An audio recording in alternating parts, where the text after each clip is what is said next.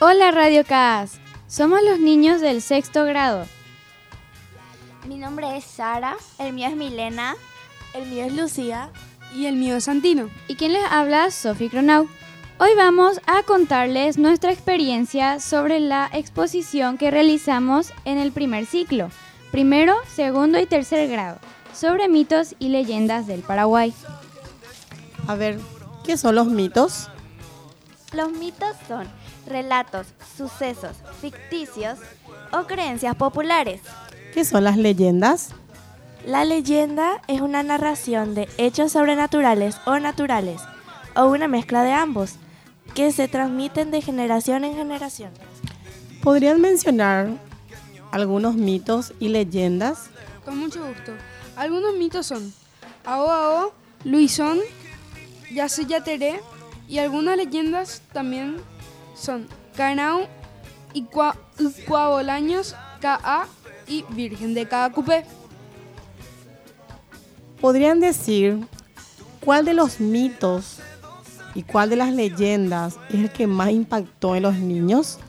La que más impactó a los niños de los mitos fue sobre el Yasuyatere, porque esa, ese mito se trataba sobre un ser mitológico que, se, que capturaba a los niños y como se trataba más sobre los niños, ellos atendían y respondían algunas preguntas. A ver, otra que podía comentar, ¿por qué fue que más le impactó? ¿Por qué les gustó más a los chiquititos el mito del, del Yasuyatere? Porque se trataba justamente de los niños y entonces como que ellos querían saber qué pasaba cuando estaban capturados por el Yasuyatere. ¿Qué, qué, qué materiales utilizaron para hacer esta exposición? ¿Cómo fue? ¿Pueden contar esta experiencia? Fue gracias a informática que pudimos hacer un trabajo en PowerPoint que se trataba sobre los mitos y leyendas. ¿Pero qué materiales utilizaron? Eh, ¿Cómo fue esa experiencia? Utilizamos imágenes y sonidos. sonidos. ¿En qué programa trabajaron? En el PowerPoint. ¿Y cuál fue la leyenda que más le gustó a los chiquitos? La leyenda que más le gustó a los chicos fue la del Ucuabolaños, debido a que ellos se quedaron impresionados al descubrir cómo con, el, con la fe podemos con la fe el padre Fray Luis de Bolaños pudo convertir una piedra en una fuente de agua. Bueno, ya que el Yasuyatere fue uno de los mitos, ¿verdad?, que más le impresionó a los chicos, vamos a escuchar a la alumna Sofía Cronau, nos va a narrar el mito. El Yasuyatere es un niño pequeño, em, desnudo, vive en el bosque, usa un bastoncito pequeño de oro mágico que le brinda sus poderes de atracción. El Yasuyatere vive en el bosque y duerme en los huecos de los árboles. Em, el Yasuyatere eh, se esconde detrás de los árboles para espiar a los niños que se portan mal y salen de sus casas sin permiso. Entonces el Yasuyatere los espía y empieza a silbar ya que él imita el silbido de un pájaro. Y si los niños van a ver qué es lo que está silbando, el Yasuyatere los toca con su bastón y quedan como hipnotizados y los lleva al bosque, donde los deja jugar por un momento y los alimenta con miel y frutas del bosque. Luego los deja enredados en la liana, donde se quedan allí por algún tiempo. Antes las madres les, les decían a sus hijos que no salgan de sus casas a la hora de la siesta, ya que el Yasuyatere podría estar rondando a esa hora por los maizales o cerca de sus casas. Muy bien, Sofi. Ahora vamos a escucharle a Milena, nos va a relatar una leyenda. Yo le voy a relatar sobre la leyenda de Lucua Bolaños. Empieza así. En 1606, el padre Fray Luis de Bolaños llega a Cazapá, en busca de mitos y leyendas. Durante esa época, Cazapá estaba, estaba, o sea, había una sequía que se prolongó por siete años. En 1607, el padre Fray Luis de Bolaños se acercó a un sitio donde había un grupo de indígenas que se acercaron a él de forma muy atemorizante. Y él le rezó a Dios para que los indígenas no le hicieran nada y que le pudiera brindar agua. Él le dijo a los indígenas que levantaran una piedra y de allí empezó a fluir mágicamente agua.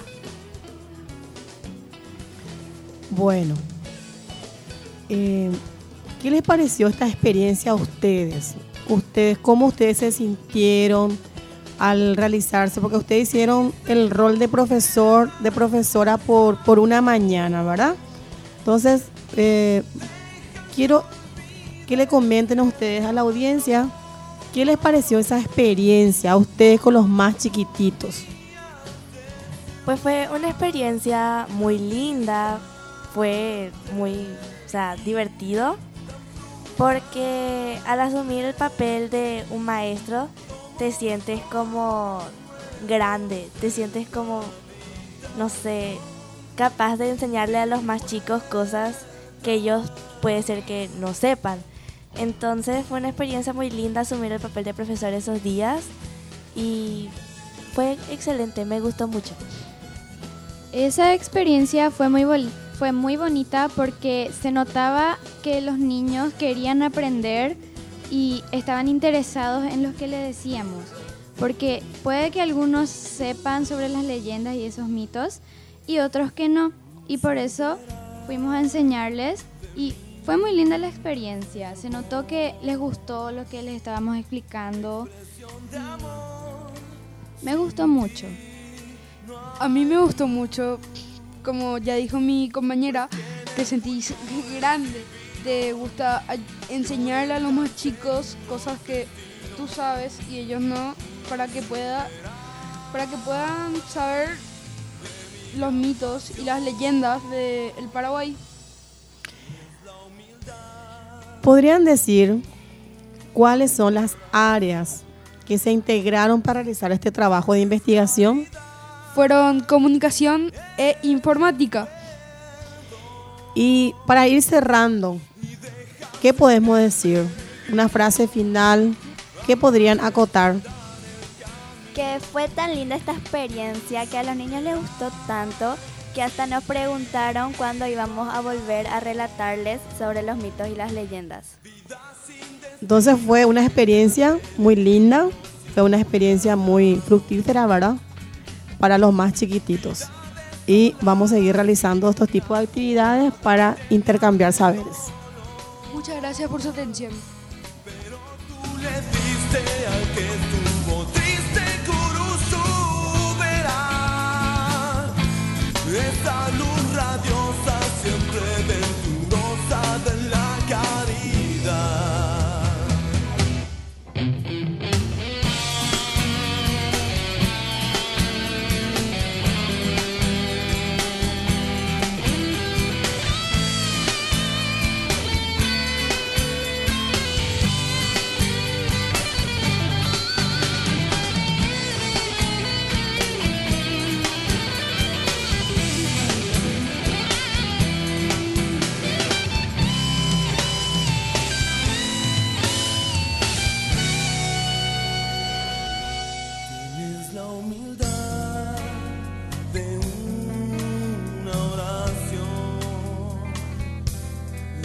it's got either